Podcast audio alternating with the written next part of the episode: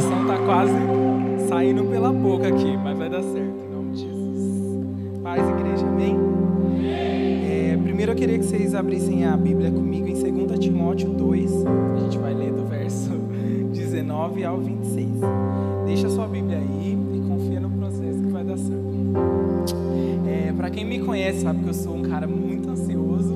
Você marcou um horário comigo, seis e meia, seis horas, vou estar aqui. E Cris me falou que ele ia me dar essa oportunidade, eu comecei a ficar muito atento a tudo que Deus estava me falando, né? Que, tipo, que fosse para eu trazer aqui. E isso é uma dica, não é sobre o que eu vou falar aqui, mas é uma dica que eu quero dar para vocês. Fiquem atentos a tudo que Deus fala. É, o Senhor ele fala com a gente o tempo inteiro, mas às vezes a gente está tão disperso com tantas coisas, com tantas, né, durante o nosso dia e trabalho e tudo mais, e a gente não se atenta. Mas eu afirmo para vocês fala muito com a gente, como Ele falou comigo nesses últimos meses. Mas enfim, e aí eu pensei muito sobre o que eu iria falar. E aí o Senhor foi me revelando aos poucos.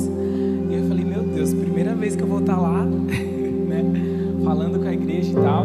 Será que é isso mesmo?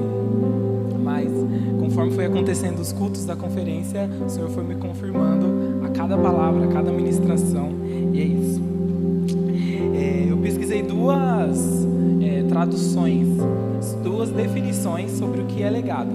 E aí eu apelidei elas de uma definição mundana e uma definição celestial. A definição mundana fala que o termo legado se refere a algo que é transmitido de gera... Mentira, gente, desculpa. Eu tô, tô... O termo legado, na definição mundana, diz que é um bem ou uma missão confiada a alguém por uma pessoa que está a ponto de morrer. E a definição celestial é que o termo legado se refere a algo que é transmitido de geração em geração, seja ele material ou imaterial. Eu gosto mais dessa definição. Nós cristãos, nós somos chamados para viver e falar sobre o amor de Cristo, certo?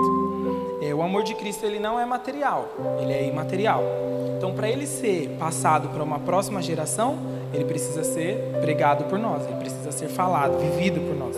Então, acho que aqui a gente já tem uma reflexão. O nosso legado como cristãos é viver e falar sobre o amor de Cristo. E aqui eu quero linkar três palavras, que é propósito, chamado e vocação. Propósito é o que nós nascemos para fazer, que é adorar a Deus. Chamado é o que Deus nos chama para fazer pelos outros. Então o Senhor ele nos capacita para fazer algo pelo próximo no reino dele. E vocação é o que ele vai usar em nós para a gente desempenhar o chamado. Então o Senhor nos chama, ele nos capacita, usa de uma vocação que ele coloca em nós para a gente cumprir o nosso propósito, que é adorar a ele. Amém? Então vamos lá, gente. 2 Timóteo 2, a gente vai ler do verso 19 até o verso 26.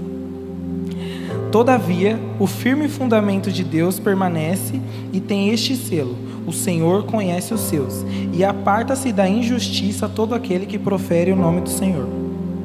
Numa casa que é grande, não há somente vasos de ouro ou de prata, mas também de madeira e de barro. Uns, na verdade, para uso honroso e outros para uso desonroso. Se alguém se purificar dessas coisas, será vaso para a honra, santificado e útil ao Senhor, preparado para toda boa obra.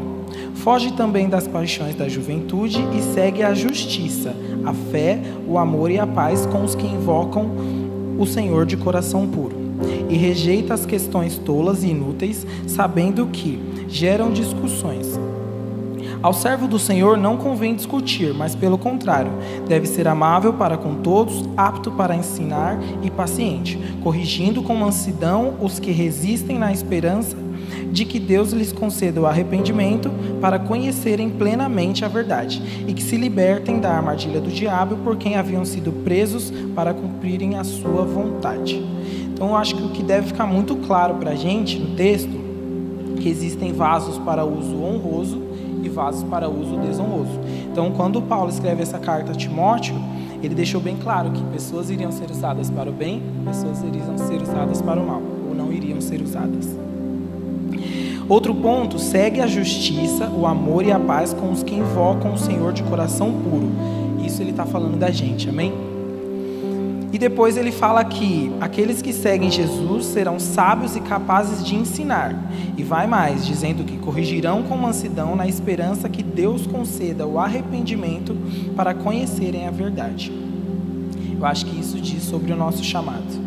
A reflexão que o Senhor me trouxe nessa mensagem uh, sobre nós, o corpo de Cristo. Nós precisamos entender a importância que as nossas atitudes têm na vida do próximo. Esse próximo ele está aqui dentro e ele está lá fora. E não só porque diz sobre nós, mas porque diz quem somos em Cristo. E uma vez a Maria Clara, em uma das suas pregações do React, ela disse que as pessoas de lá de fora precisam ouvir, elas estão cansadas de ouvir um Jesus te ama, elas precisam ouvir um vem e veja.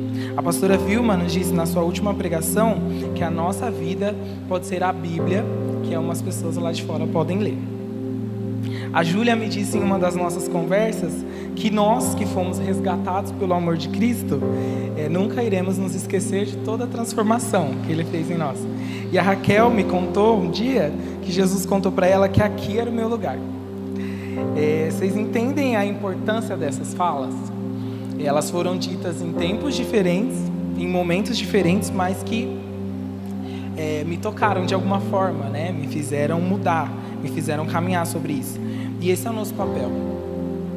O corpo de Cristo tem uma missão, o legado de ser a voz que ecoa na família, de ser a voz que ecoa na igreja, de ser a voz que ecoa no trabalho, na rua e onde a gente estiver. As nossas atitudes, elas precisam mudar, como o corpo de Cristo. Nós Somos vasos escolhidos por Deus para estar aqui diante dele. Não dá mais para deixar uma oração que Deus te pediu para fazer para o irmão por outra hora, para outra hora, por vergonha. Não dá mais.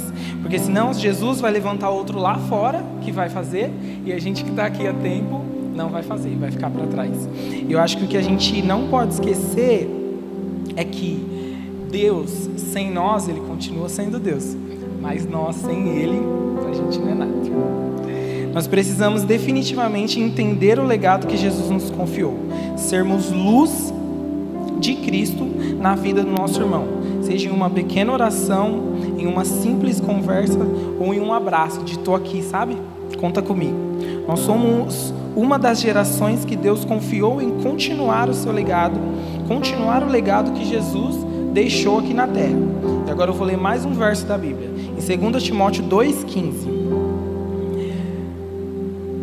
procura apresentar-te aprovado diante de Deus, como obreiro que não tem de se envergonhar, que maneja bem a palavra da verdade.